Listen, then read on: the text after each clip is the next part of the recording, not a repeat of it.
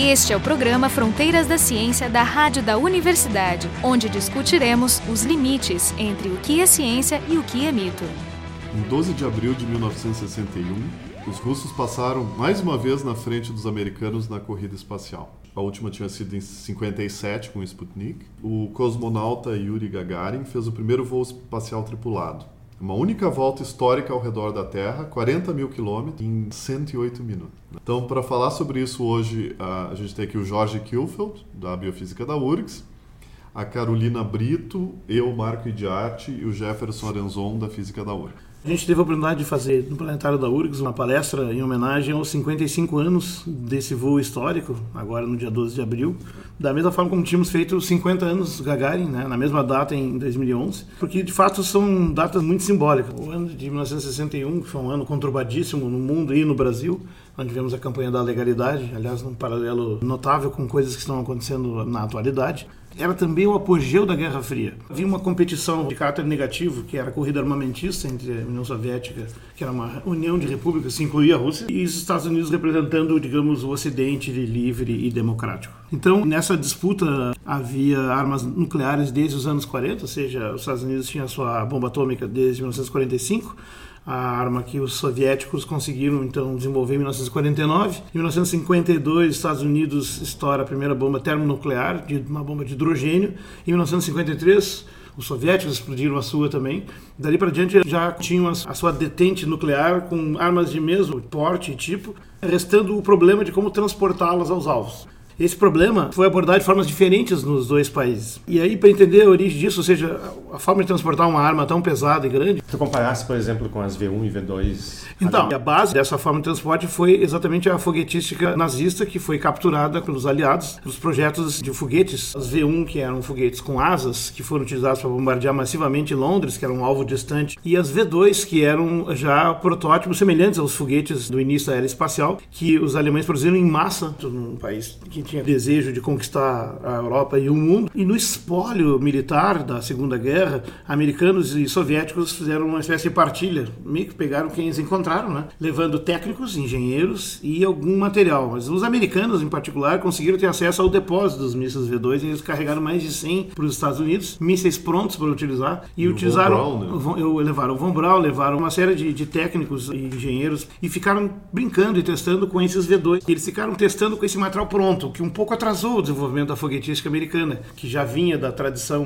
do Edwin Goddard, que fazia testes com foguete e tal, mas numa abordagem diferente. Os soviéticos, eles tiveram acesso ao arquivo técnico de Peenemünde, que é onde tinha os prospectos, os desenhos, as anotações, tudo. Então eles puderam pegar e estudar aquilo, e aquilo não caiu em terreno estéreo. Eles já tinham uma tradição de foguetística, porque a astronáutica, de certo modo, a foguetística, como eu gosto de chamar, começa na Rússia, com um pensador futurista e maluco chamado Konstantin Tsiolkovsky, que é nascido no século XIX, ele foi já um engenheiro e cientista respeitável na época do Império czarista e depois, após a Revolução Soviética, se incorporou e foi uma liderança até o falecimento dele lá pelos anos 30. E Tsiolkovsky foi o cara que pensou o conceito do foguete com o processo da reação de impulso por ejeção de matéria numa certa velocidade de forma a fazer a conservação do momento, ou seja, como é que funciona um foguete. Tu tem que, é, usando o princípio da conservação do momento, que é massa vezes velocidade, para quem não lembra, você ejeta para trás uma quantidade de massa numa velocidade e o produto dessas duas coisas é transformado num impulso na direção oposta. Então você pode é, fazer esse foguete funcionar ou injetando uma quantidade grande de massa o que não é muito inteligente, porque tu vai perder teu combustível no instante, ou fazendo ela durar o máximo possível e injetando na velocidade máxima possível, que também respeita limitações técnicas e toda a problemática da foguetística era como fazer esse troço sair o mais rápido possível com a maior economia possível.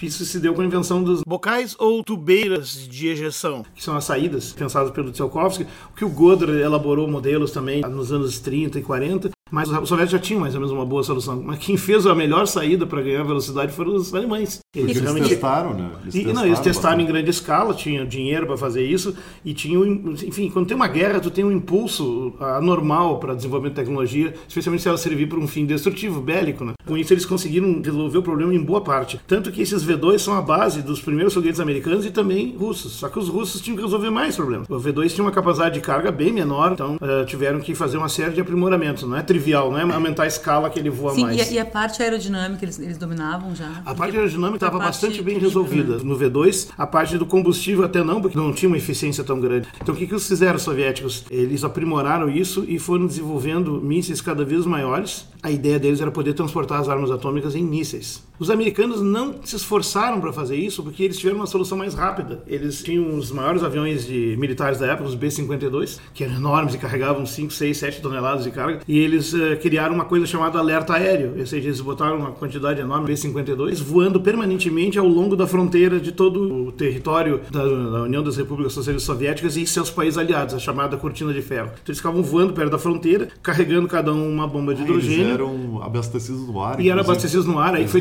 desenvolvida a tecnologia. Né? Eles nunca desciam, eles voavam permanentemente, tinha duas tripulações, inclusive, dentro. É um negócio completamente maluco, mas eficiente. Ou seja, se tivesse uma ameaça de ataque, eles recebiam uma ordem, aí se confirmasse a ordem, viraria, entraria e ia atingir o alvo mais próximo onde eles estivessem. Isso é ilustrado de forma bastante irônica, humor negro, num filme genial do Stanley Kubrick, que é o Dr. Strangelove.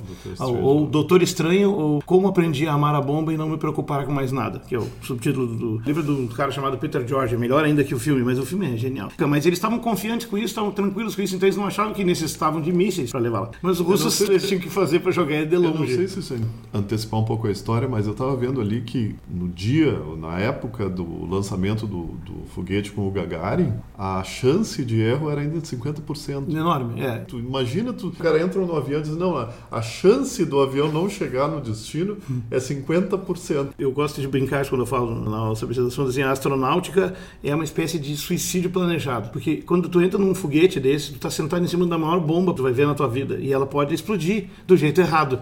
Na verdade, tu faz ela explodir de forma controlada para dar o impulso correto, mas nem sempre isso dá certo. E mas dá errado de vez em quando. Dá errado bastante eles, vezes, eles né? Aconteceu, 50%, porque é. eles, eles tinham, os foguetes anteriores eram todos não tripulados. Quando chegou na, nessa época, em 1957, os, os soviéticos tinham, então, o maior míssil e o primeiro míssil balístico intercontinental, que é o R-7, que era uma versão gorda, ampliada e complexa dos V2 dos nazistas, capaz de transformar uma arma nuclear, e chamavam Semiorka. E esse míssil é a base de todo o programa espacial soviético dos anos 50 e 60. Porque ele podia, então, em vez já estava pronto para usar como míssil, certamente fizeram uma grande, em grande escala ele para a primeira batalhada de mísseis, né? o que deixou os americanos bem apavorados que eles não tinham investido nessa linha e começaram a correr então para ter os seus. De fato, em três anos, dois anos, eles já tinham seus mísseis prontos para transportar também bombas atômicas, que aliás eles depois, é, para se preparar e complementar o alerta aéreo, que depois acabou sendo desativado, eles começaram a colocar esses mísseis nos países aliados da Europa, fazendo um cinturão de mísseis nucleares apontados para a União Soviética. E o pior movimento aconteceu em 1962, quando eles colocaram um, um conjunto desses mísseis secretamente na Turquia, que é o local que ficava mais próximo de Moscou, digamos, dentro do continente europeu, mais fácil de chegar. E esses mísseis deram origem a uma crise, a chamada crise dos mísseis, conhecido no Ocidente como a crise dos mísseis cubanos, quando na verdade deveria ser conhecido como a crise dos mísseis turco-cubanos, porque basicamente essa foi a provocação que fez os soviéticos então fecharem a, a coalizão com o Fidel em troca da colocação dos mísseis e recebendo toda a ajuda econômica para poder sobreviver à pressão do, do embargo, que começava também já com essa nesse momento. E aí foram colocados uma quantidade enorme de mísseis soviéticos lá que acabou criando uma situação que durante alguns dias, né, aparentemente nós tivemos a borda de uma guerra nuclear devastadora no planeta. Saindo da parte militar, que é obviamente o pano de fundo de tudo isso, usando esse foguete semiorca modificado, se queria mandar a gente ou animais em órbita, mas a primeira coisa foi feita em, em, em 1957, 4 de outubro foi mandado Sputnik 1, uma bola de 84 quilos, mais ou menos 60 centímetros de diâmetro, com radiotransmissores, que fazia uma órbita em torno de 90 minutos e foi o primeiro objeto colocado em órbita pela humanidade. Esse foi o, o, início da era espacial. E o sinal pegava em rádio amador, e aqui no Brasil foi medido, foi medido no mundo todo, foi um, um motivo de, de, de, alegria e saudação, pô, estamos em órbita e tal, mas também de horror. Quer dizer, os, os soviéticos conseguiram botar uma coisa lá em cima, se for uma bomba, pode ser jogada de forma nova. Mas esse, esse Sputnik 1, eles tinham precisão da órbita e tudo, eles conseguiram fazer isso foi de maneira controlada? De outubro até janeiro, ele ficou uns dois, três meses em órbita transmitindo sinais. Em 3 de novembro, o Sputnik 2, com 508 quilos, olha o aumento da carga, contendo um animal vivo, que não foi planejada a recuperação dele. Esse animal era uma cadela chamada Kudryavka, que, que em russo quer dizer crespinha. Ela é de uma raça chamada Laika Obviamente, nas transliterações todas que a imprensa foi fazendo, ela, o nome dela virou Laika, mas o nome dela é Kudryavka. E ela ficou Como é sete... é? Aí ela ficou sete dias em órbita, ela faleceu mais ou menos no segundo dia, mas foi transmitido o batimento cardíaco dela até o falecimento, mas simplesmente o calor e as condições não tinham. E o plano era ficar um dia e meio, dois em órbita. Por que, que eles não tinham? Eles não tinham controle da temperatura na cápsula? Porque eles fizeram tudo muito às pressas pra, antes que os, os americanos saíssem fazendo, entende? Não, Mas e depois a gente tem que lembrar. Era uma que- corrida, né? Lembrar Que- que os materiais acessíveis naquela época eram diferentes, né? Não era tão fácil fazer um isolamento leve. É. Depois do Sputnik 2, esses caras deram um salto. Em maio do ano seguinte, eles lançaram um objeto que foi o Sputnik 3 com 1.327 quilos. Bom, aí sim, os americanos ficaram em pânico. Só que esse Sputnik 3 era uma sonda científica com magnetômetros e outros instrumentos. Nesse meio tempo, os americanos ah, deram uma corrida em janeiro lançaram o Explorer 1. Depois explodiram seis foguetes na Vanguard, na plataforma, porque eles não estavam prontos. Eles botaram, aceleraram o processo e perderam vários foguetes em sequência. Eles conseguiram levantar um, levando um, o primeiro satélite americano que ficou em órbita, que é o Explorer 1, que é um satélite de 14 quilos com antenas e com um magnetômetro pequenininho comparado com o Sputnik, não importa, mas ele fez uma descoberta científica relevante. Ele descobriu o cinturão de Van Allen do campo Ah, magnético. Então, em 1960 começa a mandar coisas maiores, de ordem de 1.500 quilos, para poder pensar em botar uma pessoa dentro. Então foram feitos testes com animais. Sputnik 4 e 5 pesavam mais ou menos que 4.600, 4.700 quilos para levar animais, dois cães, né? O 4 dizem que não levaram nada, aparentemente deve ter tido cachorros, mas como falhou, nunca contaram. Mas o Sputnik 5 deu sorte, porque ele tinha dois cachorros, na Belka e a Strelka, duas cadelas, né? E eles deram 18 dias de órbita e desceram de paraquedas e foram recuperadas vivas. Então isso aí é uma, coisa importante. Subir é parte do problema, descer é um problema maior ainda. E vivo, melhor ainda. É porque o aquecimento na, na reentrada é muito maior. Muito maior. Assim, É, Porque então tem, a, isso aqui tem a compressão adiabática ali do ar, não é atrito. Que É. acaba Ah, esquenta, é tá. só pela É. compressão rápida e se esquenta muito.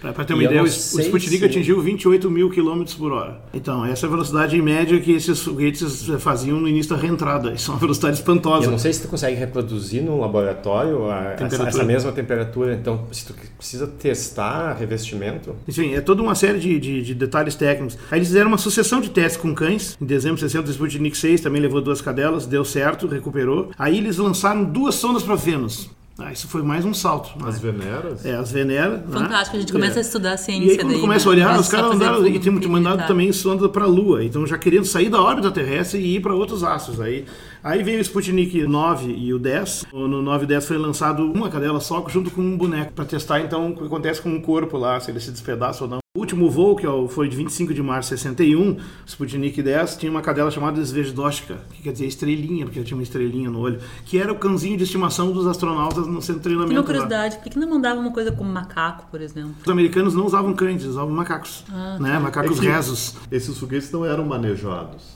Então não, Não, foi- é- é. Sim, sim, mas Eles não por que eram tu escolhe uma, um é só uma questão meio... Não, é que tem uma sequência de testes, né? Tu começa com cachorro, depois tu bota o que eles chamavam de astronautas na época, mas era equivalente ao macaco, porque eles ficavam sentados lá, não faziam nada. Eles não É faziam verdade, nada. o, o, o Gagarin não pilotou nada. Ele era um pilotou. piloto colocado lá de uma bola, sem poder fazer nada, só anotar coisa. E nem Essa- sequer ele conseguiu anotar. Essa foi a briga que os norte-americanos tiveram com o programa espacial. Uhum. deixar porque, pilotar. Porque eles selecionaram seis ou sete dos melhores pilotos que eles tinham de jato.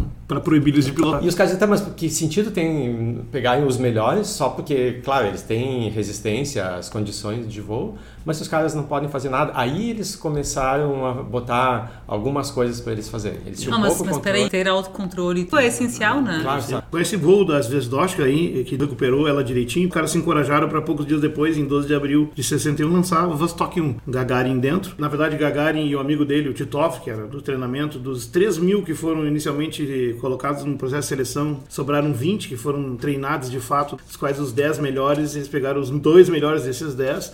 E o Titov era o, o backup dele, né? Ou seja, eles foram juntos, preparados e uniformizados até a porta da sonda. Se um tropeçasse e quebrasse o nariz, já entrava o outro. Mas o plano era que o Gagarin fosse, porque o Titov era um pouquinho mais resistente e o segundo voo, que ia ser lançado poucos dias depois, ia ser um voo de 24 horas, não de uma volta só. Então eles queriam guardar o mais recente para o segundo voo e deu certo. Só que o que eles não souberam é que o Titov, quando fez o seu voo, ele ficou enjoado o tempo todo. Ele teve o primeiro caso de enjoo espacial, que é parecido com o enjoo que dá em avião e barco. Então esse é o voo que ele acabou fazendo. Então ele foi lançado de Baikonur, Tiratan, na, no Cazaquistão, que é o ponto de lançamento até hoje da maioria dos voos soviéticos. Ascensão em torno de 8, 10 minutos, e ele ficou, na verdade, da 1 hora e 48 total, ele ficou uns 90 minutos. 108 minutos. É, 108 é o tempo total Tempo desde total. A, a, da colagem até a aterrissagem. O lançamento teve alguns problemas, por exemplo, só apareceu depois, isso foi revelado bem no ano dos 50 anos, que eles fecharam a escotilha dele, que tinha nada menos que 32 parafusos, e não tinha aquelas parafusadeiras de Fórmula 1 que tu conhece hoje, né? Era mão. E aí terminaram de fechar e tem um sensor para cada parafuso e um deles estava acusando que não fechou. E aí ele podia co- correr o risco de uma despressurização, portanto podia morrer em órbita. Eles tiveram que desparafusar tudo, verificar e parafusar tudo de volta e deu tempo de fazer isso. A outra coisa é que na noite anterior descobriram que tinha 13 quilos a mais dentro da nave. Então eles entraram lá e começaram a arrancar rádio sobressalente, E pedaço de um estofamento, lanchinho, o lanchinho dele. É quem viu É. o filme O Perdido em Marte tem É. ideia mais ou menos do que acontece. É, por aí. né? Tem um enorme grau de improviso e, e uma maior ainda quantidade de sorte, né? Porque o cara montou numa bomba e deu tudo certo. Conseguiu voltar vivo.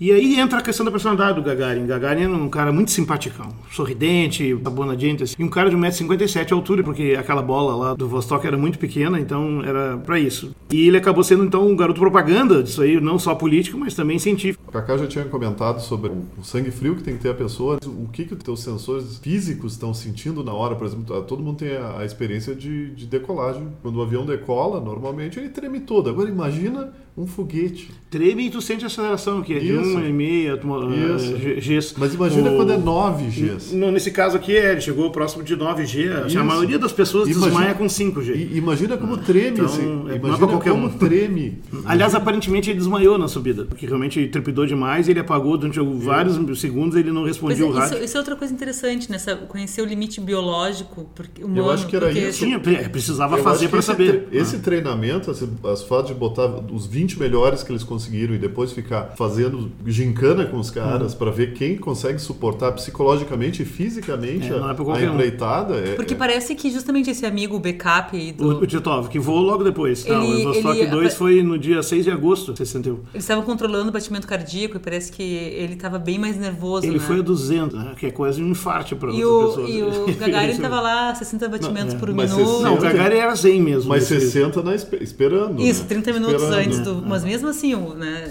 Imagina, tá lá esperando Porque, aquele- o- porque a gente lê na, na Wikipedia ali que ele foi mais ou menos duas horas antes. Ele entrou. Sim, tu tem que parafusar módulo aquela escotilha. Duas horas antes da decolagem. Então, Mas ah, uma das coisas também é capacidade de recuperação. Um dos problemas que eles tinham para quebrar a barreira do som é que os caras perdiam o controle, porque quando tu chega próximo à barreira de som, tu tem muita turbulência. Essa é uma das, espirala, né? essa é uma das razões da, da trepidação, né, que tu começa a acumular frentes de onda até tu quebrar a barreira. Então os caras perdiam o controle do avião, espiralavam, desmaiavam. Por Sim, porque da tu centrifuga o teu cérebro para um canto, Isso. todo o sangue vai para um E lado. se tu não te recuperasse para controlar a queda e subir, se espatifava no chão. É. E o, o Chuck Yeager foi um, um dos primeiros que conseguia fazer isso sem, sem problema. O Gagarin, inclusive, teve esse problema. No último estágio do voo do Gagarin, ele tinha que separar só o módulo para o módulo Uhum. cair, não separou. Ele ficou preso por fiação. E demorou um certo tempo para ele se fiação. soltar, É. e isso gerou um movimento, rotação. uma rotação rotação muito forte do módulo. Mas o que eu gostei que eu estava lendo, não sei aonde, que ele reportou a rotação, mas depois ele se deu conta, não, isso não vai me atrapalhar. Ou seja, o cara que tem sangue frio suficiente para estar no espaço, E caído, e ainda assim pensar, não, isso aí não vai atrapalhar. Não, na verdade ele fez sombra para todos os, os, os, os kamikazes da história dos pilotos japoneses, por exemplo, que, que faziam isso sabendo que iam morrer, porque ele sabia que podia morrer e não morreu, é muito ninja. Morreu Ah, um pouco depois. Morreu bem depois, é, seis anos depois. Durante o voo, aconteceu várias co- coisas imprevistas. Por exemplo, ele tinha que ficar anotando numa prancheta as reações e, e leitura de vários instrumentos, embora os dados foram transmitidos por rádio também para a base. Tanto que nesse site russo do Yandex aparece ah, todos os dados, batimento cardíaco, temperatura, pressão na cabine, trepidação, etc. É, isso tudo ficou registrado, mas ele não conseguiu anotar quase nada, porque a caneta dele flutuou e escondeu atrás de um painel que ele não conseguia alcançar, então ele não tinha como anotar. Né? Era uma caneta tinteiro com compressão, senão uma, uma caneta normal. Quer dizer que aquela história que conta lápis? do lápis é falsa. É depois, que foi inventado depois. Primeiro tinha que ir para o espaço, né? Aí, aí, é, depois eles viram que essas canetas falhavam e, E aí, inventaram aí inventaram de usar lápis. Lápis. lápis não tem esse problema, é verdade. E não tem a história de que quando ele cai, os soviéticos inventam que ele teria caído dentro da cápsula. Essas, Isso é uma lenda primeiras. Vostok é assim, ó, elas estavam planejadas, tinha uma escotilha e fechamento, mas a, a queda era muito acelerada, essa bola não ia conseguir desacelerar o suficiente, então tinha um paraquedas para a esfera onde ele ficava dentro, e ele era ejetado com o banco, e o banco com ele tinha um paraquedas, então os dois paraquedas desceram juntos. De maneira, e- De ele forma que tinha ele caiu a, uma- menos de 100 metros da, Ah, da, então ele da- da usava cápsula. a bola essa só na entrada. Na, né? entra- na, na entrada ida onde- e na entrada. E depois onde- no final descolectava, mas, Mas aí uns- quando já não, não esquentava mais. é, dois, três quilômetros de dois, altura, três- ele separava e aí ele descia E ele tinha separado. controle desse- dessa ejeção, aí ele, ele apertava Eu- ou era meio... parece que sim. E aí até foi legal porque ver esses acidentes em órbita, esses pequenos incidentes todos, ah, ele- todos esses voos pousaram não no lugar planejado.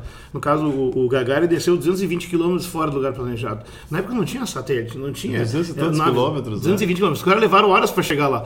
A- aquela cadela, a, a, a Sverdlovska, ela caiu 350 quilômetros fora do lugar planejado, caiu num lugar nevado, inclusive cobriu de neve a nave e tudo, e eu tava lá a cadela assim, Os borrando de frio. faziam aterrissagem em terra, né? Ao contrário dos americanos, que era no mar. É, fizeram tudo no território soviético para ter controle total e conseguiram, já é uma grande façanha, só que não acertaram a pontaria tão bem, né? O caso da Zvezdoshka só foi recuperada porque a, a bola da sonda dela estava tão quente que a neve estava nevando intensamente, caía e derretia e eles olhavam na neve e enxergaram de longe a esfera. Aí conseguiram chegar a cachorrinha lá do lado do seu boneco que sobreviveu. O boneco. né? O boneco, o Dummy, o Dummy sobreviveu sem quebrar em pedaços e a, a cadela também, porque ela desceu no paraquedas junto, né? Então, assim, foi uma- coisa heróica e louca, mas assim, testou uma série de conceitos e abriu caminho para tudo que veio depois. mas coisa que eu li também que é interessante é que é só a gente tem que ter uma ideia do- da velocidade absurda que ele O que, que é as- 28 mil quilômetros por hora? 40 mil quilômetros é o- a circunferência mais ou menos da Terra, né? Uhum. E ele fez isso em 108 minutos. E No esse- ano de 2011, quando a gente fez homenagem, nós também lançamos no Brasil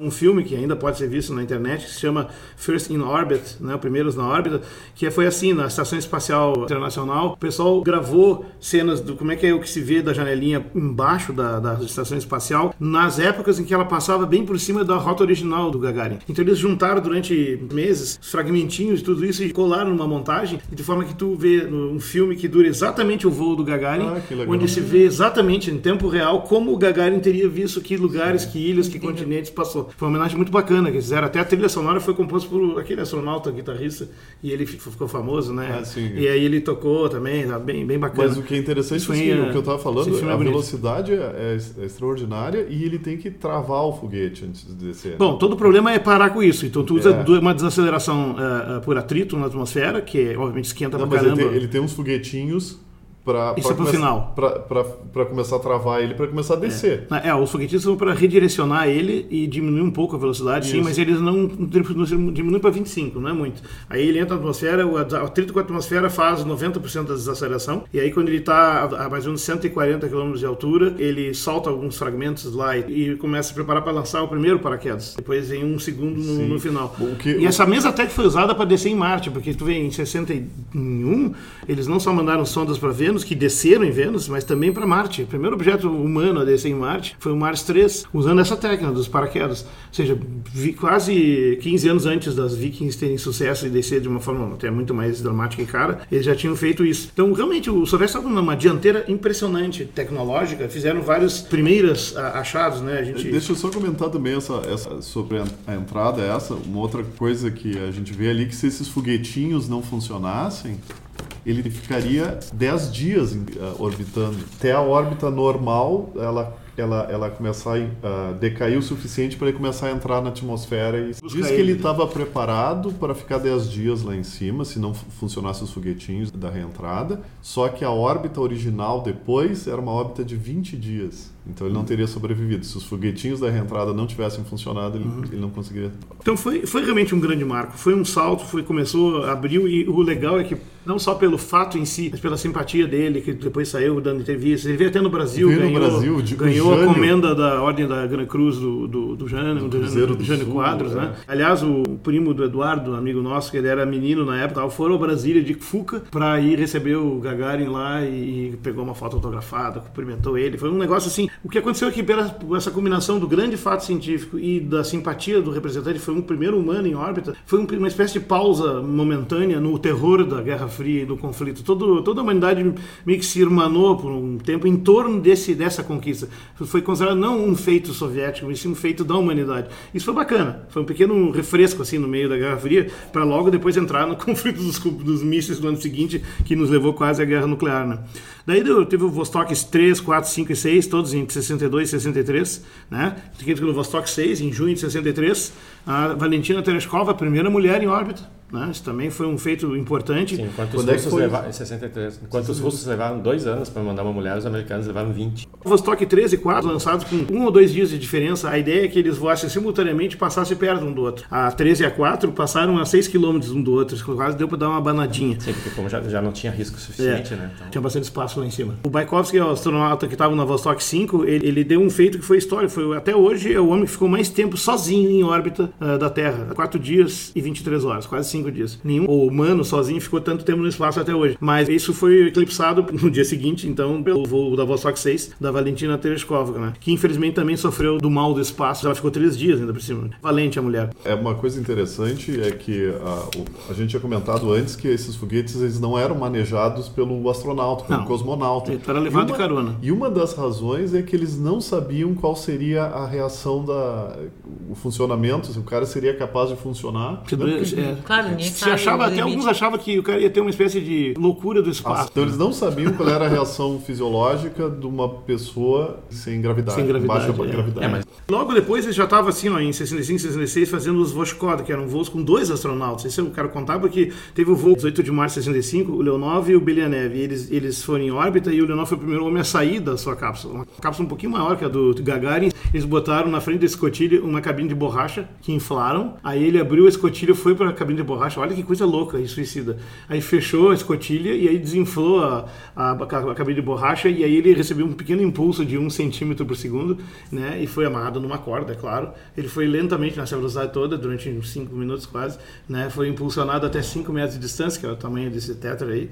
E aí deu a volta, olhou, descreveu o céu mais negro que viu, porque ele viu muito melhor que dava para ver de dentro da cápsula através da escotilha. Então esse foi a primeira atividade extraveicular da história. Teve vários primeiros, né? Por exemplo, a primeira estação orbital temporária, Salyut, foi soviética. A primeira estação orbital permanente, a Mir, foi soviética. Isso é né? propaganda comunista? É propaganda comunista, mas foi mesmo. A primeira estação orbital a cair também foi soviética. Mas veja, isso tudo foi superado, porque uma das coisas bacanas do pós da União Soviética é que essa experiência toda acabou se reunindo numa colaboração internacional que é uma das coisas mais bem sucedidas. Nós teríamos alguma ordem de grandeza no gasto que é feito para fins militares, para fins científicos? Eu sei. Dos Estados Unidos são 600 bilhões de dólares anuais. Para fins militares. Para fins militares. Não, isso bilhões ele de bota dólares. na sombra qualquer argumento do tipo essa ideia de mandarem pequenos robôs procurando vida, que é uma associação do, do Zuckerberg, do, do cara do Facebook com, com o Hawkins se tu entra em qualquer é site onde o pessoal tá dando essa notícia, tu vê